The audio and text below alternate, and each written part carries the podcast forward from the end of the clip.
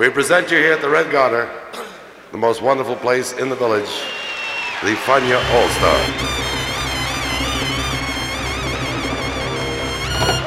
La hora faniática.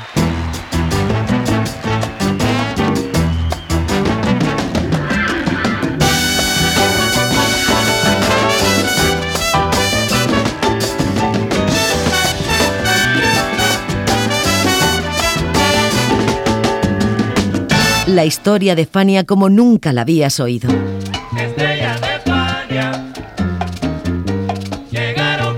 La sorprendente historia de Fania Records.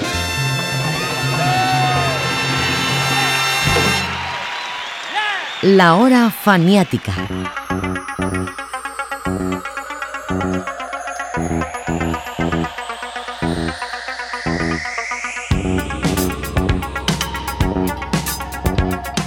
Night Raider no es el auto fantástico, la famosa serie de los 80 protagonizada por David Hasselhoff y Kit.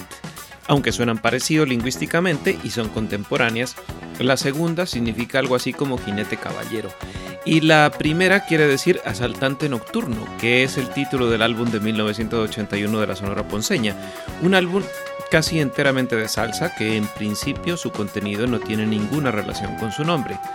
Pero eso también hace parte del estilo de la ponceña, lo que la ha hecho tan especial. La hora faniática cuenta hoy cuándo, cómo y por qué se hizo Night Raider. Así que, bienvenidos.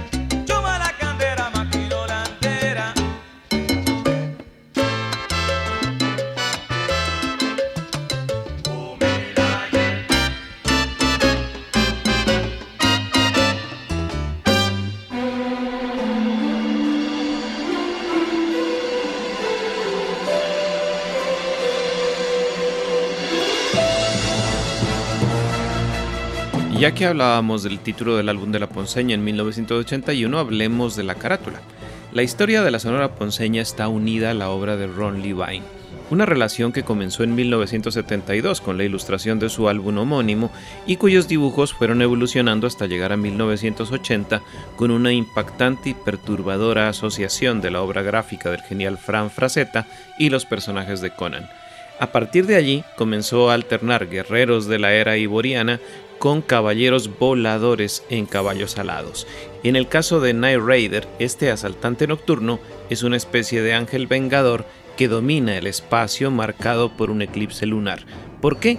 Porque Night Raider suponía para la ponceña una evolución, un paso más allá, una nueva etapa de creatividad y de liberación. Y así fue.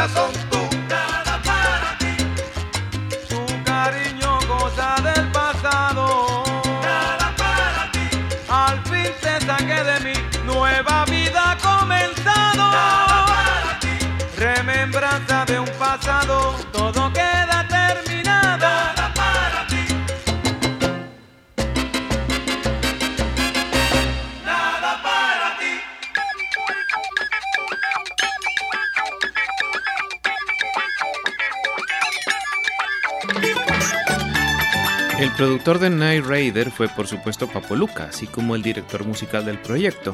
La grabación se hizo en los estudios Borinquen del famoso sello discográfico Borinquen Records de Darío González y que prestaba sus servicios a otras firmas como Inca, filial de Fania. González, cubano, radicado en San Juan, había creado Borinquen Records en 1960 y cuando se grabó Night Raider contaba con ingenieros a Richard Tess Stanley y a Gerardo Ríos. Luego las pistas fueron llevadas a la Tierra Sound Studios en Nueva York, donde Alfred Lee las mezcló.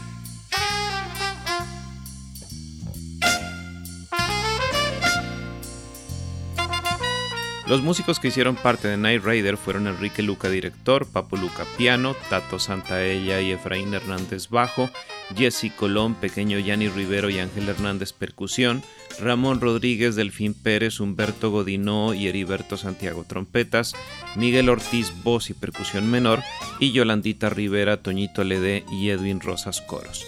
Pero cosas de la vida, la tragedia marcó para siempre esta magnífica plantilla. Toñito Ledé murió en un accidente de tránsito en el 86. Tato Santaella falleció de SIDA en el 89. Jesse Colón fue hallado muerto en una gasolinera en 2005. Y también han fallecido Miguel Ortiz y Humberto Godino. Ninguna maldición, por supuesto, solo tristezas. Pero qué rica mi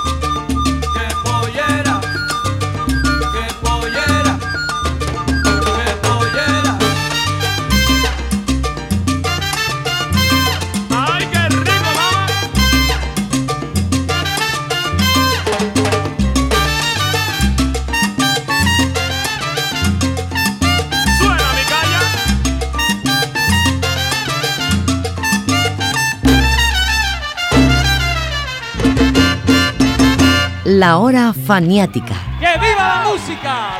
Music Power.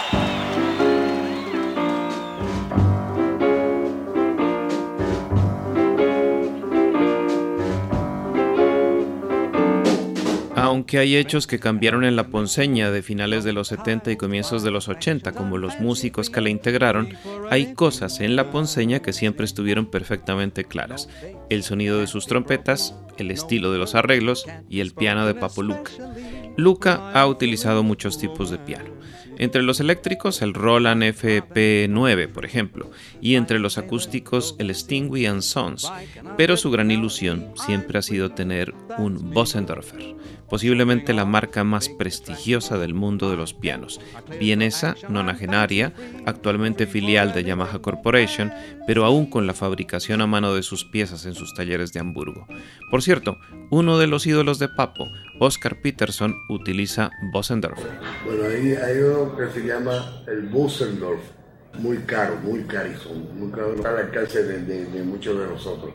¿Te gusta el sonido? ¿Qué te Sí, no, eso es, eso es como tú decir eh, una bicicleta y un Rolls Royce. Sí. Sí, ¿sabes? Una cooperación así. El, el pero el Steinway es muy buen piano. De hecho, hace un par de semanas compré un Steinway. Pero no sí, acústico para, para mi casa en mi estudio. ¿Y de los pianos eléctricos? ¿Qué te gusta? Bueno, yo estoy usando más que nada el Roland. Roland, este, acción dura. Los pianos eléctricos, ninguno que sea acción blandita me, me gusta.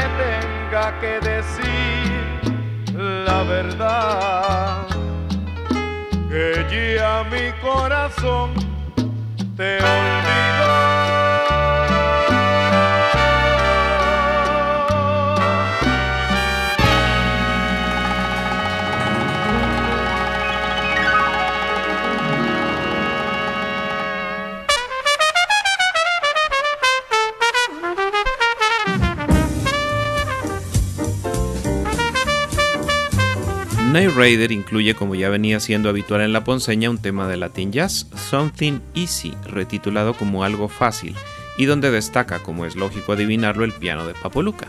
Something Easy fue compuesto por el trompetista de New Jersey David Burns, uno de los habituales de Dixie Gillespie y con una vasta experiencia en bandas de todo tipo y en bandas sonoras de cine, Sweet Love Bitter entre ellas, y la televisión. Burns, y esto es algo que no conocía Papo, también había hecho jazz latino, pues fue integrante del grupo de Willy Bobo en la segunda mitad de los años 60, justo cuando compuso esta canción. Burns escribió cerca de 100 canciones, de las cuales solo 25 fueron grabadas, entre ellas Something Easy. Smoking.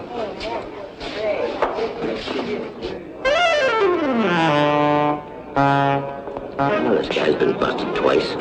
He can't even get a cabaret car to work in this town.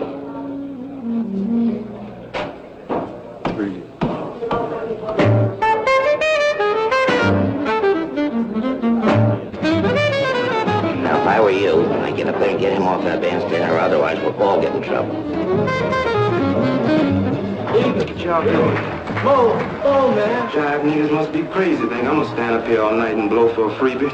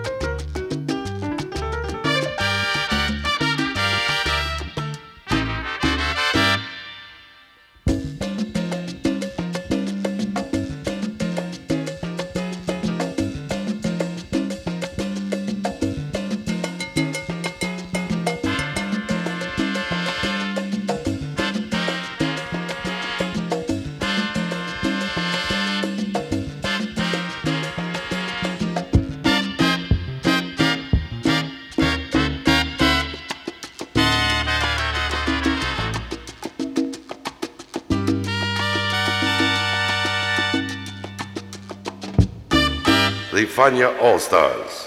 Fania, the great young company that we hope you will enjoy throughout the years. La hora faniática.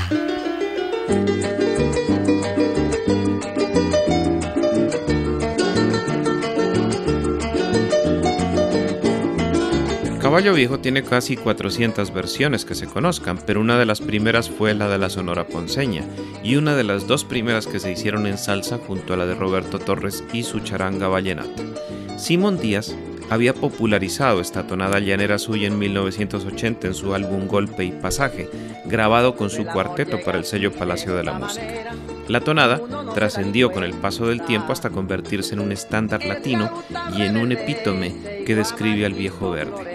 Incluso hubo una telenovela colombiana en 1988 que se tituló Caballo Viejo, de Bernardo Romero Pereiro y protagonizada por Carlos Muñoz como Epifanio de Cristo Martínez y Silvia de Dios como Nora Márquez. Puro realismo mágico. Tú vas por delante en el burro mostrando el letrero. Detrás la banda y detrás los cargacameros. Y hagan bastante escándalo, ¿ah? Que tape las bestialidades que va a decir mi hermana. Don Epifanio, eh, ya que hablamos del burro, ¿no sería posible que usted me cambiara el burro por un carro? Oh, ay, deja de hablar pendejada que estoy preocupado. Eh, vayan por mi hermana y tápense los oídos, para que no oigan cuando les miente la madre, ¿ah? A mí no me la puede mentar porque como es la misma...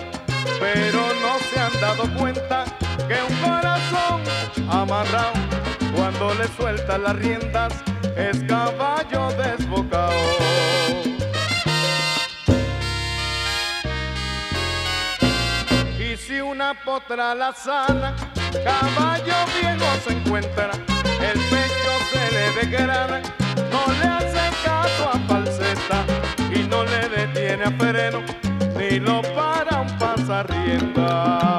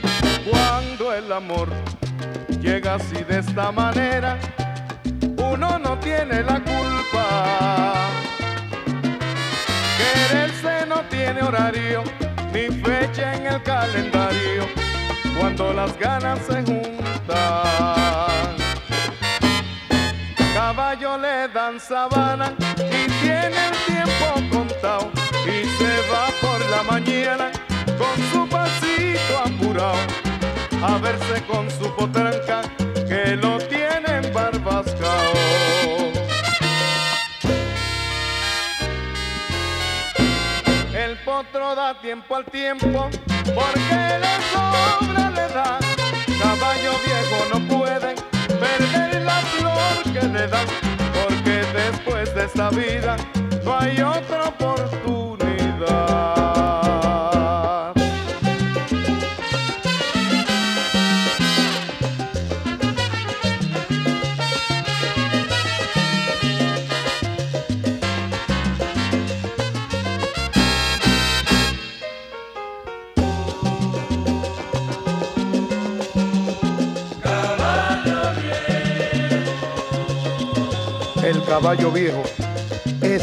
Aprovecha la mañana por si la tarde no llega.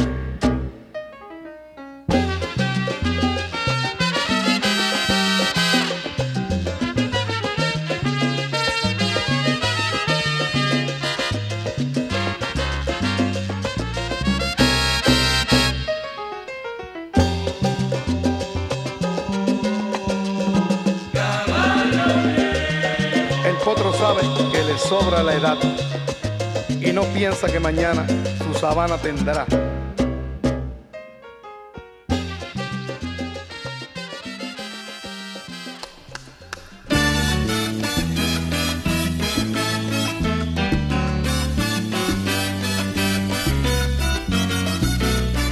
Cuestiones de Amor apareció por primera vez en el segundo álbum de la banda cubana Son 14, una orquesta alejada de la sonoridad predominante en aquellos años en la isla y con un tratamiento muy cercano a la salsa del resto del Caribe. El álbum en cuestión se tituló Son como son y fue una revolución en toda Sudamérica y se ve que en Puerto Rico también. Papo Luca vio a primera vista el enorme talento y potencial creativo de su líder, Adalberto Álvarez, y grabó Cuestiones de Amor ese mismo año, 1981. Luego vendría el gusto particular del melómano y el bailador por una u otra versión, pero esa es otra historia. Esta mejor que la narre el propio Luca. Yo creo que de los, de los jóvenes cubanos, el, mejor que he entendido lo que era el, el- género en sus comienzos, las raíces, yo creo que es Adalberto. Y, y, y tú sabes, sin, sin gestarle méritos a los demás, pero yo creo que Adalberto es... Sus hijas me dicen tío y nos llamamos bien a menudo. Este, en dos ocasiones me invitó a, a- viajar a Cuba. Yo fui con mi esposa, estuvimos unos días con él. Y él de su casa se mudó al hotel donde yo estaba para estar conmigo todo el tiempo.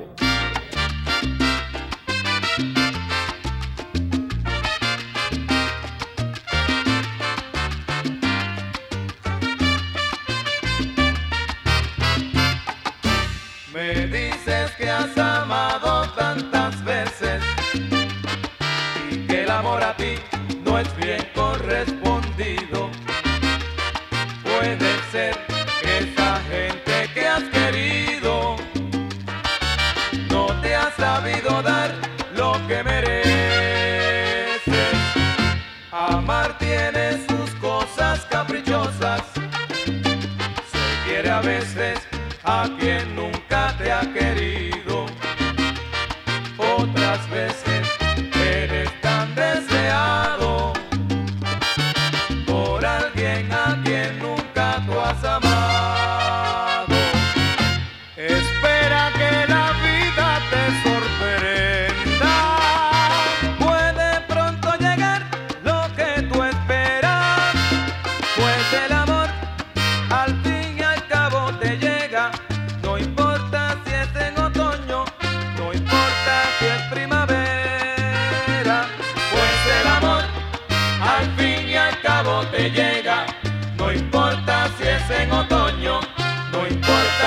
primavera.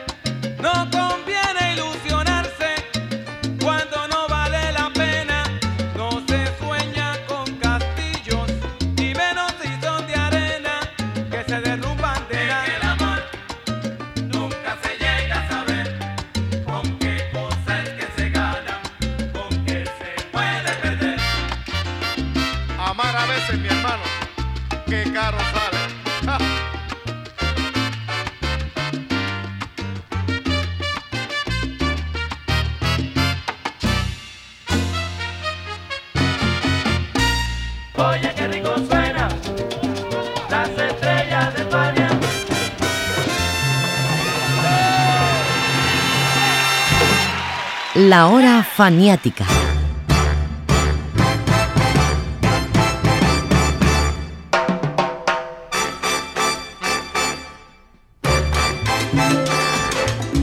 Pues bien, llegados a este punto me queda hablar de una experiencia personal con Night Raider.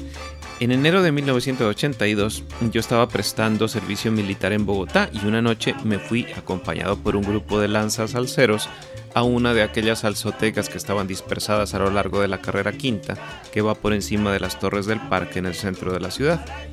Era una puerta pequeña con un letrero de madera al lado que decía el goce pagano y tras la puerta una hilera de gradas que conducían a la segunda planta de un lugar al que todo el mundo conocía como la Quinta Sinfonía.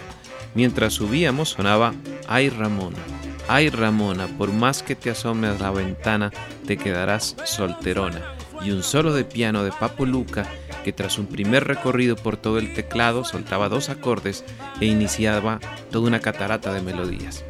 El corazón se me quería salir del pecho, mis manos sudaban y tenía temblores en las piernas. Algunos años después vi una escena parecida en Los Reyes del Mambo cuando sus protagonistas llegan al Palladium. Me sentí retratado en Armanasante cuando se santigua al entrar en el templo del Mambo porque la quinta sinfonía fue mi Palladium particular. En la hora faniática de hoy los acompañó José Arteaga.